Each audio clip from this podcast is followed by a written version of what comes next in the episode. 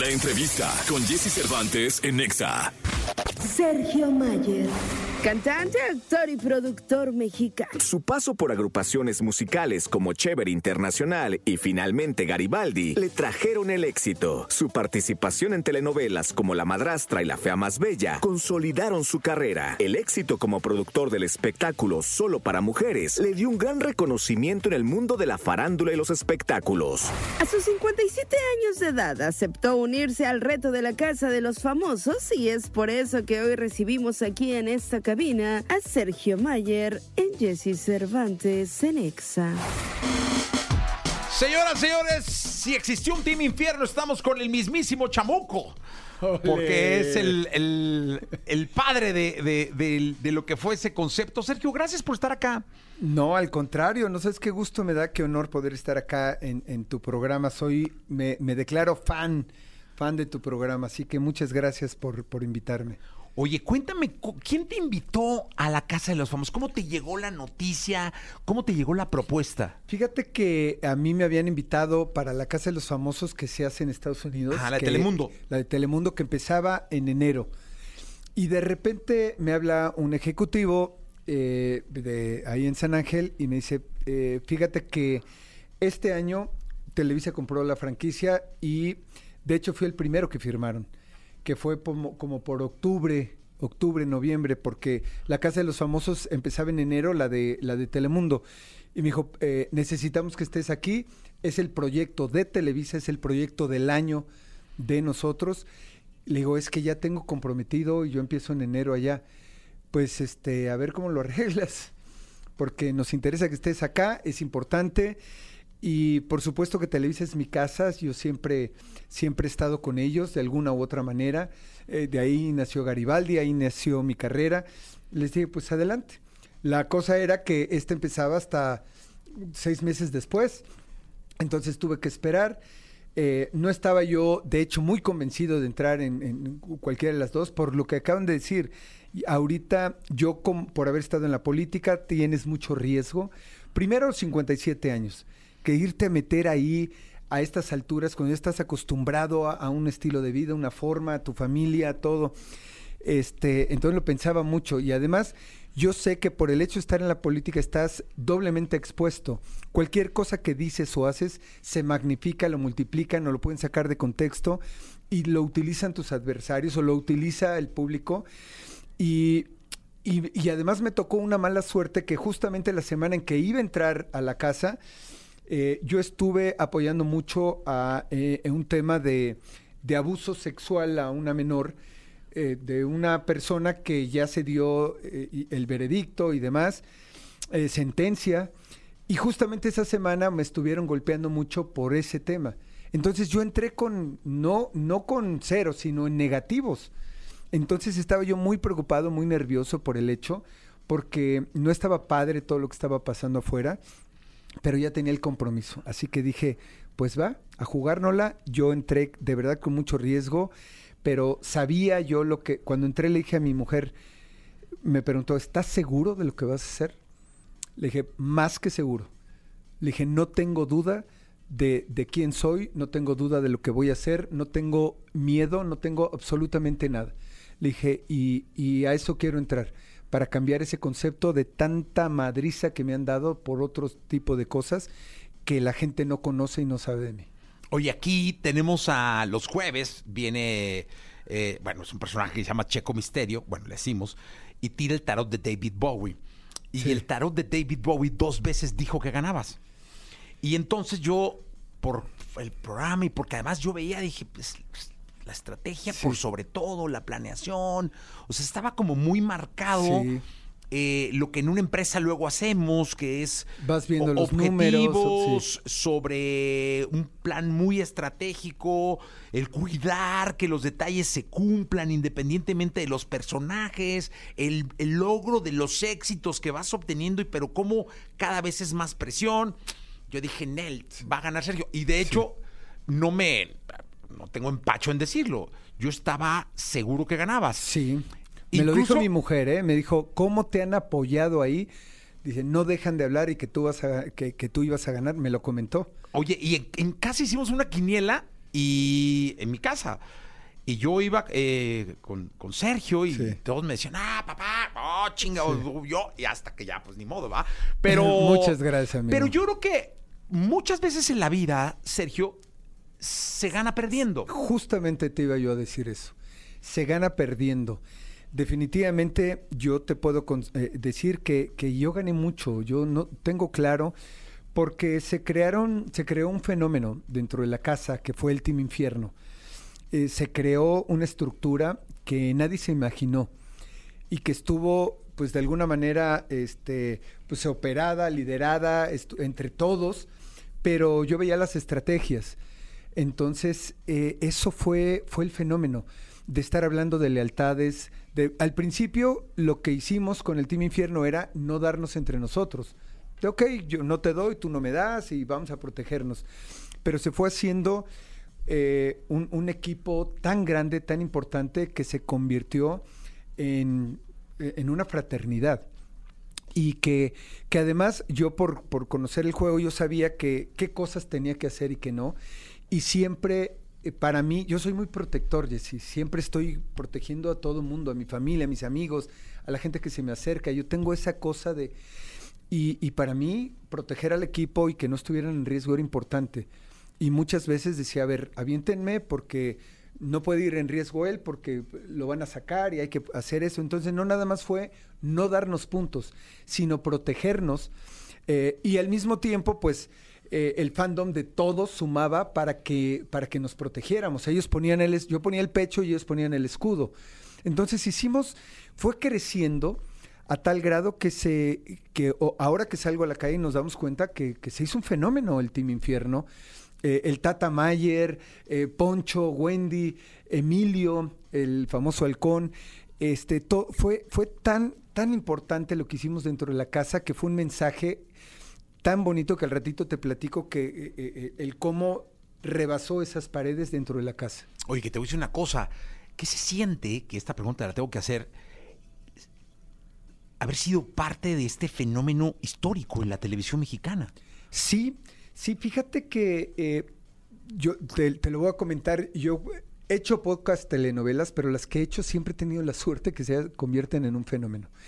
Yo hice La Fea Más Bella y ha sido de las telenovelas más exitosas en la historia también de la televisión, eh, que duró dos años, o sea, la alargaron tanto, eh, fue, cerramos eh, la, la telenovela en Monterrey con un desfile majestuoso en todo Monterrey, se cerraron las calles y ahora entro a este proyecto y me- nos decían los ejecutivos ahora que salimos que hace 20 años no se daba un fenómeno tan grande a nivel televisivo.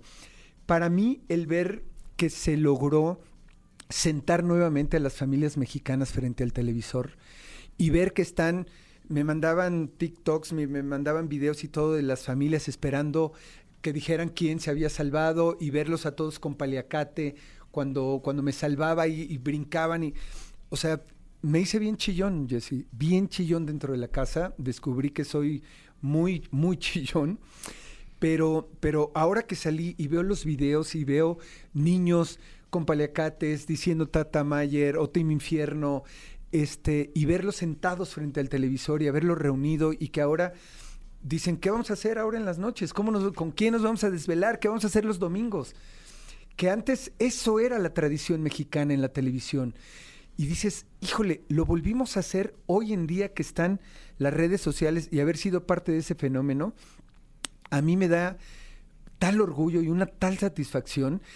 Y siempre lo digo, y se los dije a mis compañeros, no pierdan el piso porque el éxito te lo da el público, pero igual te lo quita. El éxito es prestado, no se desubiquen. Yo con, con mi carrera sé que esto es efímero eh, y no me desubica. De repente llegas a Televisa y en Televisa eh, nos tuvieron que sacar con, con, con guardias y todo, porque los mismos compañeros de Televisa, ingenieros, este, secretarias, técnicos, todos, se, se, volcaron ahí en Televisa Chapultepec y no podíamos salir.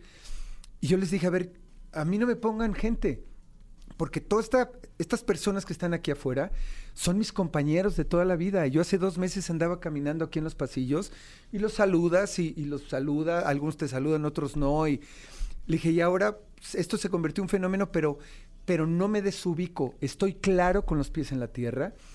Eh, no sé qué vaya a pasar con mis compañeros porque es un fenómeno tan fuerte, vienen cosas muy importantes, especialmente para Wendy, y, y yo espero que esté, que, que tenga, que está un poquito complicado porque de verdad es tan grande el fenómeno que está pasando y hay que estar muy cerca de ella para que esté ubicada porque vienen cosas bien bonitas y bien importantes para ella. Oye, que te voy a decir una cosa. mm, Yo, yo siempre he insistido en este programa que no hay potro salvaje más difícil de domar que la fama. Que la fama. O sea, no hay manera, es... De pronto puede ser demoníaco, de pronto Sí. puede ser angelical, de pronto puede ser... O sea, no hay nada más complicado que, que dominar que la fama. Yo la verdad que uno les desea por lo que lograron para la tele, por la tele, por los que hacemos entretenimiento, que les vaya muy bien. Pero esto, mira, fíjate, la gente que está saludando ahora por radio, este, eh, Mira, San de Diego, San Diego, California. Monterrey, Tijuana, Reynosa, San Luis Potosí, Puebla, Campeche, Cancún, Guatemala. Fíjate que hace rato mencionabas tú, amigo, que, eh, que si iba yo a ganar, y estábamos hablando justamente de eso, yo creo que, que gané, gané mucho, gané eh, conectarme con las nuevas generaciones, con un nuevo público que no conocía, ahora me conocen como el Tata Mayer, me da mucha risa, porque eh, en la calle así me, me dicen, pero eh, conecté con una nueva audiencia, un nuevo público que no sabía de Garibaldi, que no me conocía, que no, te, no tienen por qué saberlo, porque ya están conectados en otro esquema, en otros artistas. Y, y si el público decidió que así quedaran, yo lo, lo respeto plenamente, porque si no sería deslegitimizar todo lo que se hizo. Eh, con respecto a mi trabajo dentro de la casa, yo llegué a hacer estrategia, llegué a ver, eh, y para hacer estrategia, pues tienes que hacer inteligencia, observación, hacer números, revisar y todo, y ese era mi trabajo. Eh, y, y además, desde que entré yo fui muy frontal, muy frontal, fui muy rudo, y se los dije a todos, de entrada no vengo a ser amigos, pero les voy a reventar la mente y les voy a reventar sus emociones. Dije, a eso vengo. Y todos, ah, sí, empezaron. Pero se los dije, les voy a reventar.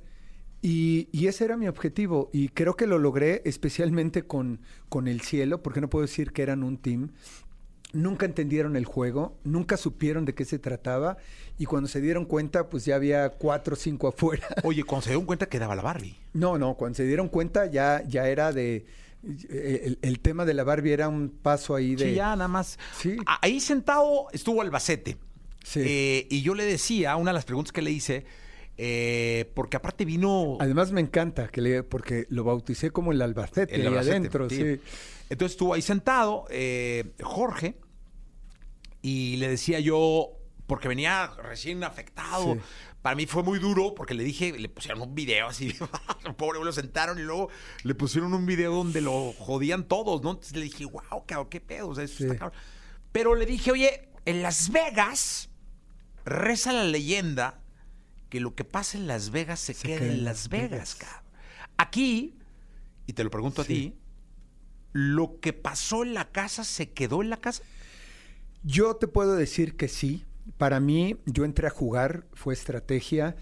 Eh, de hecho, cuando salí, les dije a todos, señores, entré a jugar, entré a volverlos locos y mi respeto y consideración a cada uno de ustedes como personas en su carrera y todo. A todos se los dije justamente el día, el día que salí, que estaban ahí. Sin embargo, me di cuenta, ya después te das cuenta, que para ellos no quedó en la casa. Me di cuenta de comentarios que hicieron fuera de la casa y comentarios eh, realmente fuera de contexto, incluso agresivos, en donde Sofía llegó a acusarme de corrupto y de, o sea, cosas que, que, que van más allá de decir que si eres manipulador, eres rudo.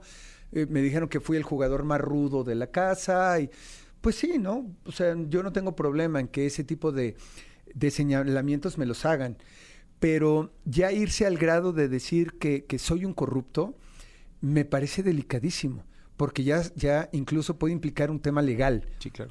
un tema legal por, por difamación, por calumnia, y, y, eh, eso es lo que no, lo que no se vale. Y fíjate que eh, ahora que lo veo y todo, con todos he tratado de tener pues ahí momentos de, de reconciliación, eh, porque hubo unos que, bueno, por comentarios que, que fui muy rudo, por ejemplo, con Ferca, y eso hizo que el Albacete también Sí, sí, sí. estuviera sobre mí. Según él dice que estuvo sobre mí y que él... eh, pero lo único que hacía era nominarme, pero nunca tuvo una confrontación real que era lo que yo buscaba Como la de Paul. como la de Paul, que fue muy poquito. Muy poquito, ¿eh? fue la un- de Paul lo piqué, lo piqué y, y- y fue muy poquito de, ah, sí, órale. Y le dije tus chistines y tu gente y pa, pa, pa. Y cuando entré, y fíjate que eh, yo traía la, estra- la estrategia, cada que entraba al confesionario siempre decía, voy a nominar a tal y a tal por esto y por esto, porque además voy a salir nominado y quiero medirme con ellos y a ver qué pasa. Me pasó con Paul, me pasó con Sofía y Ferca, me pasó con, con todos los que yo entraba a nominar. Sabía que iba yo a salir nominado y yo daba mis motivos y quedaban exactamente las personas y los nominados como ya lo había yo este, visto, porque esa era la idea, estar viendo y escuchando qué venía. Pues la verdad es que así fue y felicitarlos a todos. Fenómeno de la televisión, del entretenimiento, dudo mucho.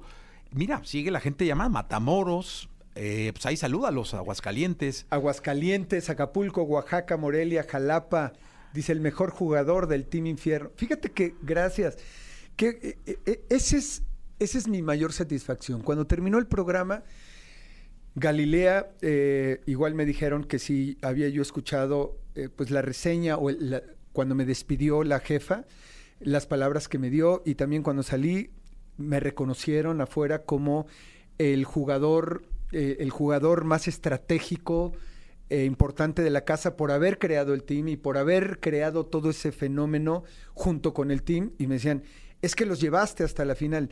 Yo creo que todos hicimos un trabajo importante.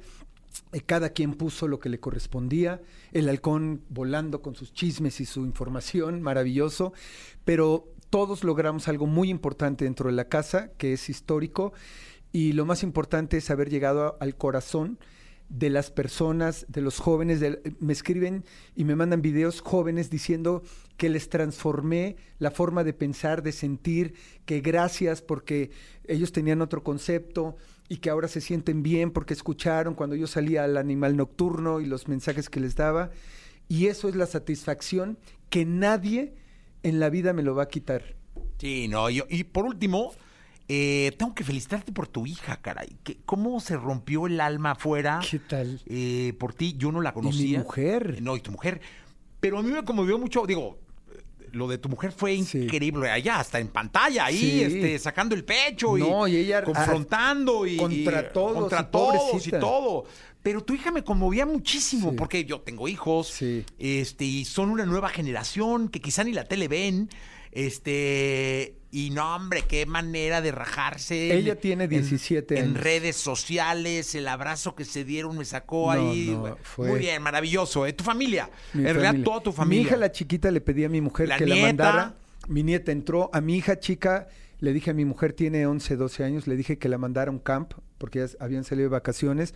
Le dije, no quiero que ella esté viendo y escuchando. Antonia es más madura, más grande.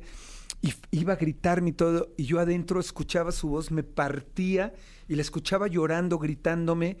Y, y, híjole, se me hace nudo en la garganta. Soy, me hice bien chillón, Jessy Qué bueno. me descubrí que soy, soy eh, el, el- el tata chillón Qué bueno. porque, porque yo siempre estuve muy reprimido con mis emociones y mis sentimientos porque sí me educaron, que los hombres no lloran, que no debes de responder a tus emociones, que, lo- o sea, porque yo soy del 66 y en esa época pues era malo llorar, Sí, era claro. tenías que ser macho, tenías que ser así me educaron. Y ahora con mis hijas, con mi esposa y con las nuevas generaciones he aprendido a entender que, que no es malo llorar, al contrario. Y adentro de cualquier cosita, uy, se me y a llorar. Entonces me descubrí con muchas cosas y yo dije que la casa fue mi roca. Yo hice ahí una analogía del águila que llega a transformarse y todo.